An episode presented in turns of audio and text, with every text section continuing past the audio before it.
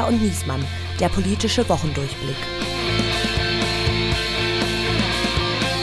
Hallo und willkommen zurück, liebe Hörerinnen, liebe Hörer. Hier ist wieder Berlin, hier ist das Redaktionsnetzwerk Deutschland mit dem Podcast Geier und Niesmann und noch einmal mit einer ganz besonderen Folge, nämlich der großen Corona-Show, der großen Bilanz Teil 2. Ein Jahr Lockdown-Politik. Für viele von uns hat das bedeutet ein Jahr lang hin und her zwischen Schließen und Öffnen, zwischen AstraZeneca, Spritzen und Aussetzen. Aber für eine Branche war es durchgehend ein Schotten dicht, nämlich Kultur, Events, Clubs, Live-Musik, Kunst.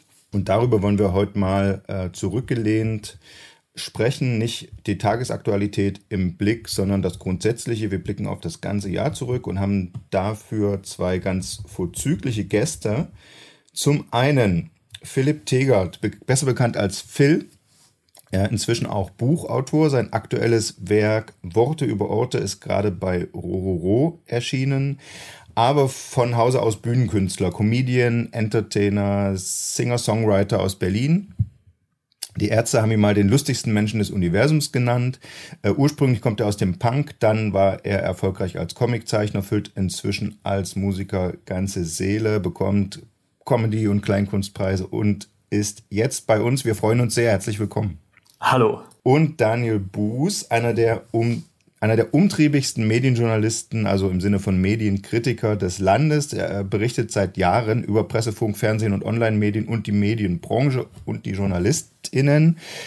Vor allem bekannt als Co-Host des Medienmagazins auf Radio 1 und immer wieder auch beim gefürchteten NDR-Magazin ZAP dabei, aber auch bei Übermedien und im Deutschlandfunk und so weiter und so weiter. Herzlich willkommen. Hallo. Wir freuen uns sehr und würden gern mal anfangen mit dem, was ich schon eingangs gesagt habe. Äh, es gibt da diese Branche, die eigentlich von Anfang an dicht gemacht wurde, die vorher, viele merken es jetzt, welchen großen Teil sie in ihrem Leben ausgemacht hat. Aber irgendwie reden wir jeden Tag über Millionenhilfen für äh, Unternehmen wie die Lufthansa und äh, einige von denen, die viel Staatsgeld bekommen haben in der Corona-Krise, schütten jetzt schon Dividenden aus, scheint also nicht so schlecht zu laufen. Nur über die Kultur wird nicht so viel geredet und die ganze Live-Musikbranche und so weiter. Äh, Phil, als die Live-Clubs nach dem vorigen Sommer der Freiheiten äh, kurz öffnen durften unter Corona-Auflagen, ähm, hast du zwei Vorteile für dich entdeckt. Erstens, die Säle durften nur so ein Drittel gefüllt werden, also immer ausverkauft. Und zweitens, die Alten kamen nicht mehr, also war die Stimmung besser. Ja, äh, also das habe ich mal so äh, salopp gesagt äh, und auch viel Ärger dafür bekommen von meinen alten Fans. Ich bin ja selber hm. auch schon alt. Ja. Äh, die Wahrheit ist, die Stimmung war auf jeden Fall besser. Weil, jetzt, sind ja die, ähm, jetzt sind ja die Alten, werden ja zuerst durchgeimpft, äh, die dürfen also zuerst gesagt, wieder kommen. Genau ja. das Gegenteil. Ja. Jetzt kriege ich nur noch Alte. Ein, legst, legst, du dir jetzt ein Seniorenprogramm zurecht? Pff, ich, äh, ich, ich sehe ja gar nicht, dass ich überhaupt spielen kann in nächster Zukunft. Ich, äh, das Gute war ja letztes Jahr, äh, wir hatten ja diesen relativ laxen Sommer und haben uns selber gesagt, wir sind gut durch die Pandemie gekommen und in diesem Spirit ähm, konnte man irgendwie so, so heiter auftreten, finde ich. Also ich hatte da irgendwie jetzt keine Angst um, um das Leben meiner Eltern oder um äh, vor, der, vor irgendwelchen Mutanten oder sonst was. Und äh, ich fand es total gut, weil es was Besonderes war. Und ich habe mich tot geärgert, als sie die Theater zugemacht haben und die Kirchen offen gelassen. Das, da habe ich zwei Monate gebraucht, um darüber wegzukommen. Da war ich wirklich, in meinem Leben war ich noch nie so nah an einem Burnout dran wie da wo ich, ich will spielen und ich, ich habe zum Schluss vor 20 Leuten gespielt, zweimal am Tag. Und ich habe gemerkt, es geht und die Leute freuen sich, haben mir 5 Euro zugesteckt noch, weil sie meinten, sie wollen mich unterstützen. Es war so ein total piesiges, so eine gute Stimmung. Und das machen sie dann zu. Und, und die anderen gehen aber alle weiter zur Arbeit. Das hat mich wahnsinnig gemacht. Daniel, normalerweise haben ja Künstler, Kulturschaffende keine großen Probleme, auch medial eine Aufmerksamkeit zu finden und durchzudringen. Ähm, Im Gegenteil. Äh, aber in dieser Krise war das irgendwie zumindest sehr, sehr lange. Ich würde sogar sagen, im Vergleich zu Industrie und anderen Bereichen auch bis heute ist das nach wie vor so. Was ist deine Erklärung dafür? Ist auch meine Wahrnehmung. Ähm, ich glaube, das hat mit vielen Dingen äh, zu tun. Ist so eine Art Melange. Ähm, also natürlich ist die Industrie viel stärker organisiert über Verbände. Ja, also wenn der BDI äh, irgendwie Alarm schlägt, so dann äh, hören auch Medien und hört auch die Politik zu. Die Kulturszene ist halt sehr divers.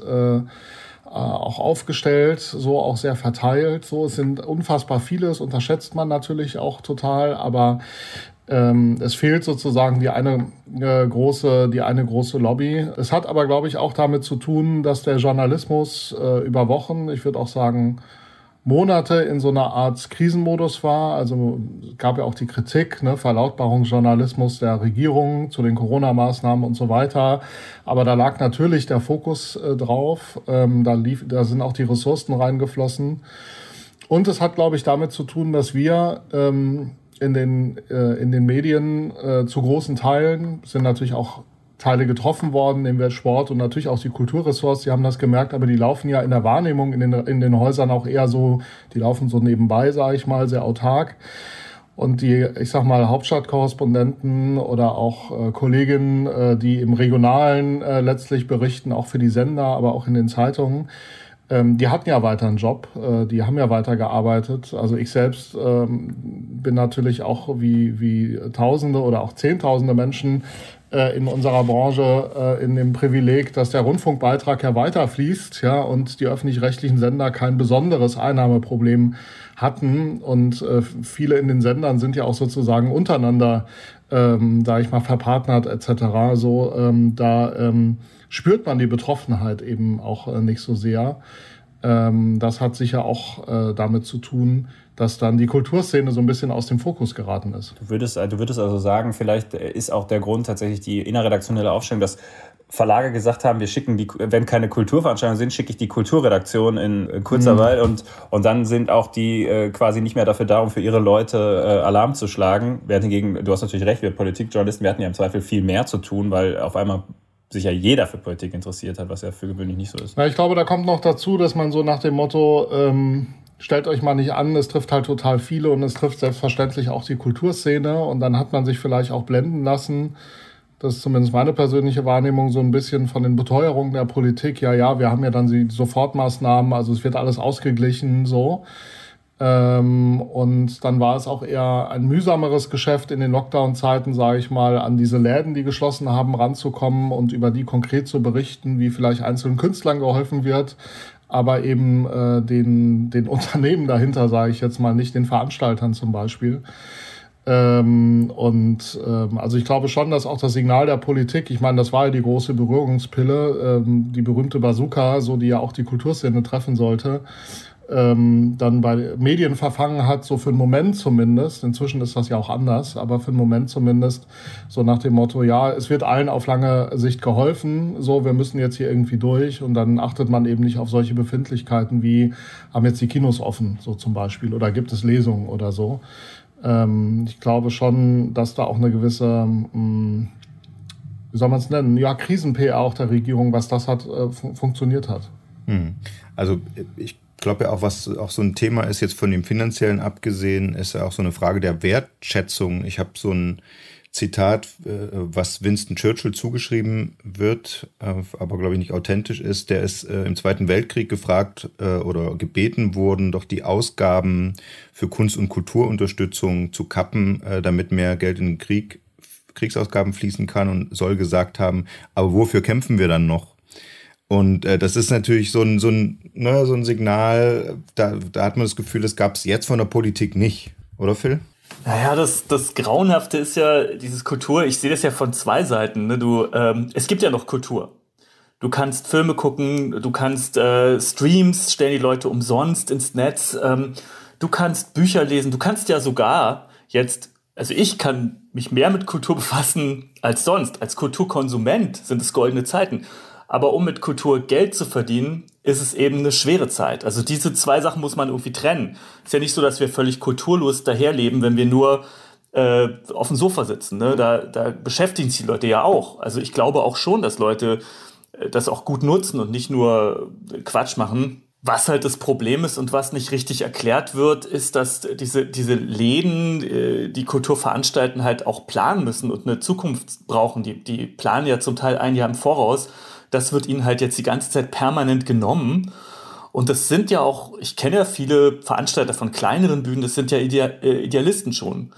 Oder zumindest Individualisten, also waren mal Idealisten. Und das ist ein ganz feiner Faden. Wenn die das hängt oft an ganz wenigen Leuten, die so einen Laden betreiben. Wenn die keinen Bock mehr haben und den hinschmeißen, dann gibt es keinen, der das übernimmt. Das ist so ein bisschen wie mit Merkel. Wenn Merkel weg ist, was ist dann noch? Wer, wer ist das dann? also, so, äh, die macht das, äh, die anderen sitzen das über, rum. Also das übernimmt aber, das übernimmt auf jeden Fall einer. Wenn das übernimmt einer jetzt mittlerweile, ja, aber das hat echt auch lange gedauert. Also wenn sie jetzt so, ich meine, ich, wenn sie jetzt so plötzlich hinschmeißt, ja, was ich voll verstehen würde. Ich, ich mag diese Frau nicht. Ich könnte auch verstehen, dass er sagt, ach, dann mache ich das jetzt nicht mehr. Ich glaube, sie ist ja in der Politik, weil sie Spaß dran hat. Was für ein Spaß ist das jetzt noch, ja? Also du, hast ja mal, du hast ja mal gesagt, dass die Persönlichkeit äh, von Merkel auch dazu beigetragen hat, dass sie halt die, die Jugend äh, und sowas wie so ein Kulturleben äh, äh hinten runterfallen lassen hat. Ne? Also, ja, ich erinnere sie noch als Jugendministerin ja. und äh, da war ich selber jung hat sie nicht viel für mich getan. Also sie sprach mich nicht an. war ungefähr wie, wie Jens Spahn jetzt. Sie hat das halt gemacht, um irgendwo anders hinzukommen. Ja. Ich, glaube, ich glaube, was sozusagen die, die, die, die Kunstszene, wie weit man sie auch fassen mag, ist schon auch eine Lehre ist, jetzt aus dieser Krise äh, für mögliche nächsten Krisen sich halt auch anders zu organisieren. Ne? Also nehmen wir mal den Vergleich zur Gastronomie oder zur Hotellerie, das ist, sind ja ähnlich ähm, verteilt aufgestellte kleine Einheiten, zum Teil ja ein, zwei Mann-Betriebe, sage ich jetzt mal. So, und die sind ja viel früher, viel stärker in den Blick äh, geraten, weil ähm, die einfach sehr starke Verbände ähm, haben, die die Kunstszene am Ende nicht so hat. Also man könnte ja genauso flapsig irgendwie sagen, ja, mein Gott, also äh, kochen können die Leute auch zu Hause so. Ähm, und ähm, ich bin schon gespannt, wie sich diese Szene, ich weiß ja nicht, ob, ähm, Phil, das kannst du ja vielleicht auch nochmal erzählen, ob das nicht vielleicht parallel auch schon passiert oder ist die Szene einfach so, dass sie sich nicht besser aufstellen kann? Ja, das ist echt schwer für mich zu beantworten, weil es stimmt schon, das sind äh, ziemlich viele Einzelkämpfer. Ich habe auch immer gedacht, der Beruf, den ich habe, das haben ja auch die wenigsten gelernt. Ne? Du rutschst da irgendwie so rein, also so war es jedenfalls bei mir und man, man hat schon auch das Gefühl sehr stark, dass man eben nicht systemrelevant ist und will das ja auch gar nicht sein. Also ich hab's, mir kam es oft so vor wie, wie so, fast so ein bisschen wie ein Krimineller. Du gehst irgendwo hin in eine Stadt, dann trällerst du ein paar Lieder und dann haust du ab mit einem Haufen Geld. Mir ist schon, also in, in diesem, in diesem war eine BV, gute Zeit, ne? Ja, es war eine mega gute Zeit und auch äh, recht asozial, weil wir, also ich persönlich habe äh, zu viel verdient. Die Ärzte auch. Das sind sie nicht wert, was sie verdienen. Sind, sind witzig. So witzig sind sie nicht. Aber, aber also so, äh, das, das Ding ist halt, das ist halt, das, das hat halt mit der restlichen Welt äh, nicht viel zu tun mit der restlichen Gesellschaft und das, das will man auch nicht. Und äh, wir sind ja eben nicht so wie ein Restaurant, das bei uns kannst du schön essen, ja sondern äh, das sind ja auch lauter eitle, narzisstisch gekränkte äh, Halbirre, die, die in der normalen Welt gar nicht funktionieren. Das sind ja kranke Tiere, letztlich die, die kulturellen Leute. Und wieso sollen die sich jetzt, die können sich ja nicht verbinden richtig gut. Also ich bin gar kein Fan von geförderter Kunst. Ich mag das, äh, so ein Desperado zu sein und für sein eigenes Ding zu kämpfen und ich will gar nicht in so einem Verein sein und rumjammern. Ich will nur arbeiten dürfen, ja. Also ich hm. habe schon überlegt, ob, ob ich eine Religion gründe, dann kann ich wenigstens äh, in der Kirche auftreten. Ja. ja. Also das, das haben sie ja, glaube ich, in Polen gemacht mit so einem Fitnessstudio. Und in der DDR. Aber um die Frage, da sind ja die ja, Punkbands in, in Kirchen aufgetreten. Das wäre genau. ein Ansatz. Ja. ja, wir sind ja jetzt wieder in der DDR irgendwie. Ich will fürs Protokoll aber mal sagen, ganz kurz, äh, es gibt ja Alarmstufe Rot. Also nicht, dass, äh, dass die uns später mailen und sagen, wir haben uns doch zusammengetan. Es gibt ja dieses Künstlerbündnis, die haben Demos gemacht und Veranstaltungen. Die haben auf ihrer Website stehen, die, äh, die Kultur- und Eventbranche ist die, der sechstgrößte Wirtschaftszweig Deutschlands mit 130 Milliarden Umsatz ich nehme an Jahresumsatz und über einer Million Beschäftigten und so. Die haben das schon versucht, äh, so, so eine Lobby zu gründen, aber es wie du sagst, Phil, äh, normalerweise sagt ja der Künstler, die gute Kunst spricht für sich. Ne? Eigentlich ist es so, wobei hm, hm. das gilt halt nur für die einzelnen Leute. Ich denke jetzt zum Beispiel ein Musiker, der wird jetzt nicht kein Musiker mehr sein, bloß weil er ein Jahr nicht auftreten kann. Der wurstet sich irgendwie durch und dann wird er wieder Musik machen. Aber die Läden, da sehe ich eben wirklich ein riesen Problem. Also das würde ich auch wieder als zwei Probleme sehen. Die einzelnen Menschen, um, um äh, Dieter Hallervorden muss man sich vielleicht nicht sorgen und um die Performer. Aber die Struktur, diese gewachsene, über Jahre gewachsene Struktur, ähm, gerade auch von Kleinkunst, ja, das ist ja alles in den, in den 80ern irgendwie äh, entstanden und danach äh, stagniert es ja auch. Und wenn diese, diese Läden dicht machen, davor habe ich wirklich Angst. Ähm, äh, Daniel, du hast einen, Clubhouse-Talk äh, gemacht zum Thema die öffentlich-rechtlichen und Kunst und Kultur. Äh, das fand ich eigentlich ein, ein, eine gute Überlegung, die ich gar nicht so viel gemacht habe. Also die, also Dreisat und äh, alle möglichen, die sind ja schon eigentlich auch so ein bisschen dafür da, äh, Theaterszene und sowas da ähm, äh, in, na, zu übertragen und eben damit auch zu unterstützen. Also hätten die die Möglichkeit gehabt, eben auch Läden zu unterstützen, indem sie zum Beispiel sagen, okay, wir bezahlen euch was dafür, dass ihr hier äh, halt fürs Fernsehen performt, weil wie du sagst, die, der Rundfunkbeitrag ist ja weiter geflossen. Das ist ja zum Teil passiert so. Man kann jetzt sicher darüber diskutieren, hat das gereicht? Ne? Haben die Sender das äh, auch ausreichend gemacht? Aber ähm, Arte ist da ja sehr in die Offensive gegangen äh, in Deutschland und in Frankreich so und äh, haben ja auch nochmal neue Veranstaltungen sozusagen ähm, jetzt auch äh, ins Programm gebracht. Der RBB hat dann unter dem Schlagwort der RBB macht's ne, auch einige kulturelle Veranstaltungen aufgelegt, die nicht geplant waren vorher. Mm, das ist ein wichtiges Signal, glaube ich, aber das hilft dieser, wie wir gelernt haben, doch gigantischen Szene natürlich nicht. Ne? Das ist schon ein bisschen der berühmte Tropfen auf den heißen Stein, wenn man das so ein bisschen nüchtern betrachtet. Also es hat eine Signalwirkung und hilft Einzelnen, aber nicht der Masse. Kulturprogramme auszuweiten, äh, ist hm. eher ein symbolischer Akt. Ja. Ich würde eine äh, Stufe abstrakter gern noch, noch werden gegen Ende hin, nämlich wie die Medien und wie Journalisten mit dieser Lockdown-Politik umgegangen sind. Es gibt ja die Kritik, dass es halt eigentlich immer die, äh, den, den Grundton hatte, sind die Lockdowns streng genug. Und da wurde dann äh, drüber diskutiert, kann man ein bisschen lockern oder nicht, aber eben also über die Schattenseiten der Lockdowns wenig, über Alternativen zu Lockdown-Politik äh, wenig. Teilt ihr die Kritik? Ich habe ja offen gestanden eher Schwierigkeiten mit der mit dem Umgang mit der Wissenschaft, also dieses, da berichten viele Hauptstadtkorrespondenten und Hauptstadtkorrespondentinnen und Kolleginnen, äh, die ähm, in der ARD heißt das Zulieferungen, die also das, das Nachrichtengeschäft machen, der Nachrichtenredaktion über all diese Vorgänge und wenig äh, Leute, die Ahnung haben wirklich von der Wissenschaft und dann viele Leute reinnehmen als Expertinnen und Experten, die ja doch inzwischen auch sehr entzaubert worden sind, so an einigen aber immer wieder festhalten. So. Namen, Namen. Namen, Namen. Also Bagdadi ist ja durch, würde ich sagen, in der äh, seriösen Medienlandschaft äh, völlig zu Recht, wie ich finde. Aber jetzt kann man auch über, äh, äh über Schrick zum Beispiel nachdenken, so ähm, der ja auch entzaubert wurde. Trotzdem hat das ZDF ihn ja neulich in einer äh, Primetime-Produktion sogar auftreten lassen, äh, wie ein Journalist letztlich, durch einen Film führen lassen.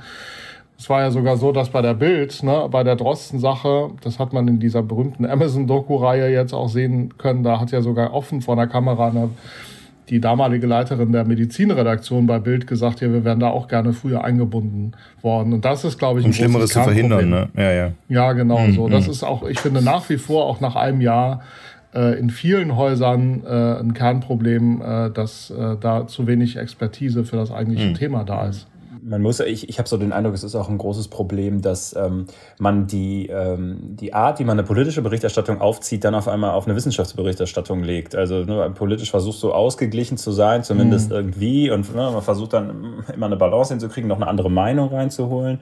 Und, und bei einer Wissenschaftsberichterstattung, wenn es irgendwie einen wissenschaftlichen Mainstream oder halt eine, eine, eine, eine, eine, eine, eine Richtung in der Wissenschaft gibt, die die, die überwiegende Mehrheit der Forscherinnen und Forscher teilt, dann macht es halt eigentlich keinen großen Sinn mehr, nahezu gleichberechtigt eine total abseitige Meinung noch dagegen zu schneiden. Ja, und man versucht ja. Konflikt herauszustellen, Drosten gegen Kekulé und so person genau. personalisiert. Das alte Schema, so. so. funktionieren Medien und Journalisten im ja. Allgemeinen, aber ähm, der Leiter Volker Stollertz, der das Science Media Center ähm, leitet und ich meine ja auch als Wissenschaftsjournalist des Jahres ausgezeichnet wurde gerade, also in der letzten Zeit, ähm, der hat den Satz geprägt, ähm, Wissenschaft ist keine Demokratie. Also dieser Ansatz, das läuft in den ARD-Sendern unter dem Stichwort Multiperspektivität, nach dem Motto, man muss doch alle irgendwie vorkommen lassen, es muss alles balanced sein, so, keine politische Strömung darf bevorzugt werden. Das funktioniert bei der Wissenschaft halt nicht. Man muss sich halt entscheiden wer sind die eigentlichen Experten. Äh, und auch wenn es Kritik gibt, dass ein, äh, das war in der Anfangszeit ja so Bakladi zu wenig vorkommt, muss man halt sagen, ja, der hat halt keine Ahnung. In die Multiperspektivität hätten ja vielleicht auch andere Wissenschaftler gehört oder Leute, die über andere Folgen von der Lockdown-Politik sprechen. Ne? Phil, das meinte ich mit, äh, der, der Journalist äh, wird zu, äh, als systemrelevant erklärt, die Kinder dürfen in die Notbetreuung und er sitzt in seinem, darf sogar ins Büro mit so einem Passierschein und schreibt dann darüber, dass die, die ganzen Deppen nicht äh, nicht rücksichtsvoll genug sind, wenn sie irgendwie noch äh, Party machen wollen. Ne? Oder wie hast du das auch so empfunden, Phil? Naja, ich äh, beobachte das natürlich als Nicht-Journalist und äh, fahre mir das jeden Tag rein, diesen Corona-Porno, nenne ich es schon jetzt, was alles passiert. Und ich, ich kann dieses Wort Wissenschaft, ich kann es schon nicht mehr hören. Wissenschaft ist keine exakte Wissenschaft. Also ich finde eben, Wissenschaft ist doch nicht dass wir sagen, das ist so, äh, sondern äh, diese Leute sind doch, wir erleben das ja eben auch durch diese Mega-Medialität und durch das Internet und die, die, die Möglichkeit, wirklich jeden Quatsch äh, zu verfolgen, äh, wie äh, sozusagen nachgedacht wird darüber, wie Irrtümer gemacht werden. Das ist ja ganz normal in der Politik wie in der Wissenschaft. Aber was ich so schlimm finde, ist, dass die Leute selber jetzt mittlerweile, also für mein Empfinden, so tun, als seien sie unfehlbar und die ganze Zeit von der Politik, aber auch über wissenschaftliche höre immer sagen, das habe ich ja gesagt oder nein, das habe ich nicht gesagt. Und es geht ja gar nicht darum. Man muss sich doch, ich meine, ganz provokant gesagt, wissenschaftlich arbeiten ist auch Querdenken, ist auch äh, mal was anderes überlegen. Und ich finde halt, äh, das ist wie so eine, für mich ist das wie so eine Kindersendung. Das ist so, das ist so und dann ist es doch nicht so. Also als Beispiel fällt mir immer ein, dieses ganze, es sterben auch Junge, was am Anfang immer gesagt wurde, hatte ich totale Angst um meine Kinder. Dann habe ich irgendwann äh, andere Stimmen gehört, dass doch nicht so viele Junge sterben, dass die Gefahr nicht da ist. Dann kommt es aber immer wieder, das taucht immer wieder auf, dieses, es sterben auch Junge, dann war es irgendwann weg. Jetzt ist es mit der brasilianischen Mutante wieder da. Äh, das sind ja alles, ich, ich weiß als Konsument von dem Ganzen gar nicht mehr, was ich glauben soll und bin stark verwirrt, muss ich sagen. Und die Frage Aber ist eben, da ist ja der Journalismus ja. gefordert, hm? ne? Gerade da ist ja der Journalismus Natürlich. gefordert. Ich finde, die richtigen Leute auszuwählen.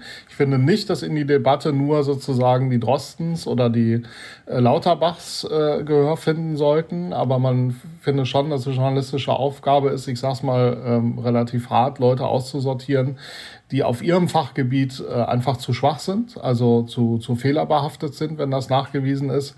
Und dann muss man für die verschiedenen Fachgebiete, die in so einer Abwägungsdiskussion, was macht man jetzt, was, was ist wichtiger? Ja, aber ja, wer ist denn der ähm, Drosten, äh, wer ist denn der Drosten der Kinderpsychologie? Wer ist denn so präsent wie, wie Drosten als Virologe, äh, um andere Folgen der Lockdown-Politik mal äh, öffentlich hm. zu besprechen? Also ich kenne keinen glaube, das ist auch eine Schwierigkeit, dass sich vielleicht diese Szene sozusagen nicht richtig organisiert. Das ist auch ein Feld, auf das äh, lange Zeit zu wenig geguckt wurde, sind, sind die sozialen Folgen, sage ich jetzt mal. Das wurde alles so ein bisschen so in Kauf genommen. Das war ja auch die Regierung, die, glaube ich, da schon durchgeschlagen hat bei vielen äh, Berichterstattern, äh, so nach dem Motto, es gibt äh, das Hauptproblem und es gibt nachrangige Probleme so. Ne? Also man könnte jetzt flapsig sagen Kollateralschäden so. Ähm, und das haben auch zu viele Medien, glaube ich, eine Zeit lang einfach so übernommen, so ähm, diesen Ansatz. Was ich die ganze Zeit überlege, ist, ähm, es gibt ja ein Problem für die Medien im, im Sinne von Betroffenheit bei der Berichterstattung über Corona. Also normalerweise versuchen wir Journalisten ja nicht über Themen zu berichten, von denen wir selber betroffen sind. Was ja bei Corona schlechterdings unmöglich ist. Und vielleicht ist das auch eine Erklärung äh, für diesen Mainstream, der sich gerade am Anfang irgendwie äh, herausgebildet hat in der Krise, dass ähm, letztendlich ja äh, es einen Mainstream in der Gesellschaft gab, eine Angst vor, vor der Pandemie und äh, die Medien haben sich mitziehen lassen. Ich glaube, Phil, du hast auch mal ähm, erzählt, äh, dass das ja in deinem Freundeskreis auch so war, ne? dass, dass du irgendwie geschockt warst, dass alle auf einmal auf dem Lockdown-Pfad waren und, äh, und du gedacht hast, was ist denn jetzt hier eigentlich los? Und äh, naja, da sind Journalisten halt auch Teil ja, der Gesellschaft. Ja bei Facebook geschrieben, dass plötzlich die, die eher linken Freunde plötzlich alle Regierungsfans sind. Ne? Ja, das hat mich wahnsinnig gemacht. Ja. Ich meine, unabhängig davon, ich, letztlich haben wir alle keine Ahnung, wie gefährlich ist jetzt dieses Virus, was sind die guten Maßnahmen, nicht mal das wissen wir. Was ist das überhaupt für ein Lockdown, wo alle fröhlich zur Arbeit gehen und in der U-Bahn äh, und in den Kirchen und den Moscheen sich weiter anstecken? Es ist irgendwie kein Lockdown, ist ja auch nur ein Shutdown, aber nicht mal das ist es. Das, äh, äh, aber ich habe äh, ich habe Leute, die sich sozusagen dann noch so äh, noch radikaler als die Regierung positionieren und sagen, das muss alles noch viel härter und und dann äh, schimpfen sie auf die doofen Querdenker und auf Nena, äh, weil und dann ich sag dann immer, also wir, ich führe diese Dis Diskussion schon gar nicht mehr, aber ich meine immer, stellt euch doch mal vor, es würde diese Querdenker nicht geben. Also wir hätten jetzt über ein Jahr diesen Lockdown, diese Regierungsmaßnahmen und wir hätten überhaupt keine Gegenbewegung, gar nichts ich meine, die Querdenker sind unappetitlich, ja, oder so wie sie in den Medien dargestellt werden. Ich würde ja niemals mitrennen. Ich teile auch nicht äh, deren Überzeugungen. Ich finde aber trotzdem, man kann Sachen hinterfragen. Und wenn ich jetzt mir vorstelle, es würde die nicht geben, ich würde wahnsinnig werden. Ich denke, wo lebe ich? In, in was für einer Black Mirror-Folge bin ich jetzt gelandet? Ich bin tatsächlich froh um jeden, der Sachen in Frage stellt.